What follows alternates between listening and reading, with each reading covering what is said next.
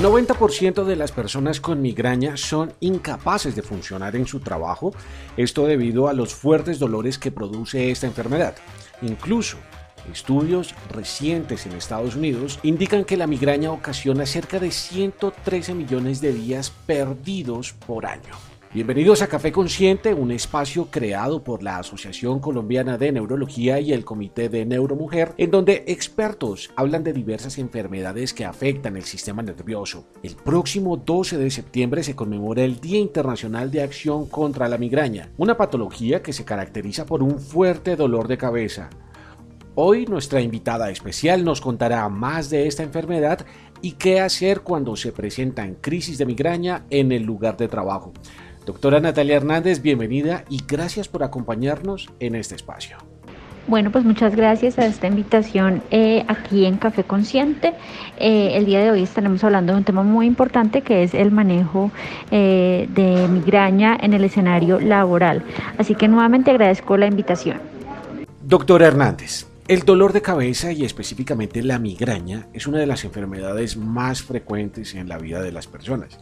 Incluso hay quienes presentan episodios de dolor más de dos veces a la semana. Con este panorama, ¿cómo impacta la migraña los escenarios laborales o la productividad de una persona? Si la migraña impacta mucho eh, el aspecto laboral de los pacientes, lo primero que hay que decir es que una crisis de migraña se puede presentar en cualquier momento del día y por supuesto el escenario laboral no está exento de que esta situación suceda.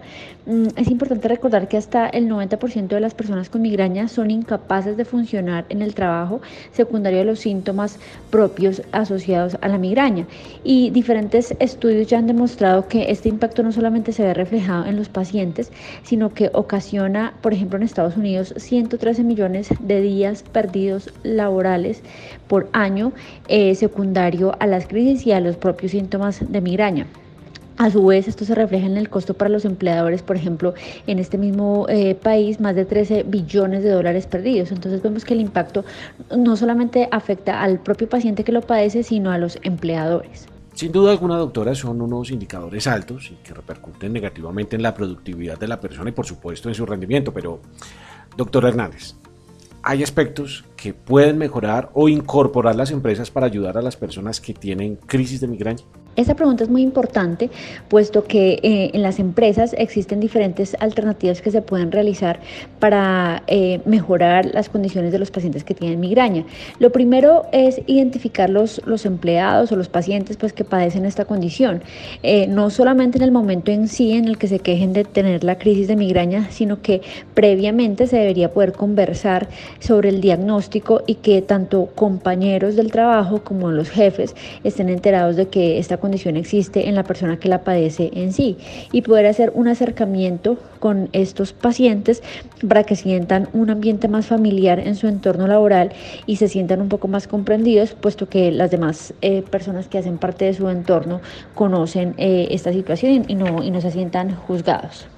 Recuerden, una crisis de migraña se puede presentar en cualquier momento del día Saber qué hacer y qué acciones tomar puede mejorar las condiciones de las personas que presentan esta enfermedad.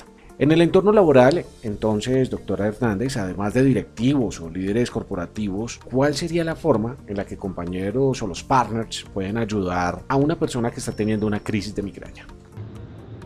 Sensibilizar a los compañeros y a los jefes sobre la presencia de un, compañero o de un paciente migrañoso en el trabajo hace parte del tratamiento. Como lo dije hace un momento, es muy importante que haya un acercamiento entre jefes, compañeros y el mismo paciente, entender el diagnóstico, saber que tener migraña no solamente es tener un dolor de cabeza, sino que detrás de esto existen muchos síntomas y que debe existir un grado de empatía que permita de pronto facilitar el entorno que este paciente en sí ya está teniendo por el hecho de sufrir la condición y por tener que presentarla en su sitio de trabajo. Entonces, por ejemplo, facilitar espacios para que se puedan dar testimonios en los que los pacientes cuenten sobre su enfermedad, eh, que se puedan acercar un poco más a los compañeros eh, y de pronto facilitarle un poco más la vida dentro del trabajo, eh, ayudaría mucho a que todos entiendan que esta condición va más allá de tener un dolor de cabeza. Antes de despedirnos, doctor Hernández, me gustaría que pudiera compartirnos algunas recomendaciones para que las personas con migraña que hoy nos están escuchando tengan en cuenta en escenarios laborales y puedan implementar de aquí en adelante. Bueno, eh, las recomendaciones ya finales que podríamos dar redondeando lo, lo, que hemos mencionado, pues primero que no tengan temor de comentar el diagnóstico de migraña en el espacio laboral con jefes y compañeros. Eh, segundo, que se converse precisamente, además del diagnóstico, que se pueda conversar con jefes, compañeros, eh, tratar un poco de no ser tan emocional al explicar el diagnóstico de migraña, sino que es una enfermedad como tal que va más allá del dolor de cabeza y que em, al facilitar el entorno y las condiciones laborales puede favorecer a que haya menos crisis o que éstas sean eh, menos intensas. Eh, por supuesto, evitar los desencadenantes que ya mencioné eh, y que se pueden presentar en el trabajo. Y finalmente, entender que es una enfermedad recurrente eh, de la que la prevención hace parte de evitar la, presencia de las crisis y que el, el entorno laboral adecuado, así como la empatía, puede facilitar y mejorar esta condición para el paciente.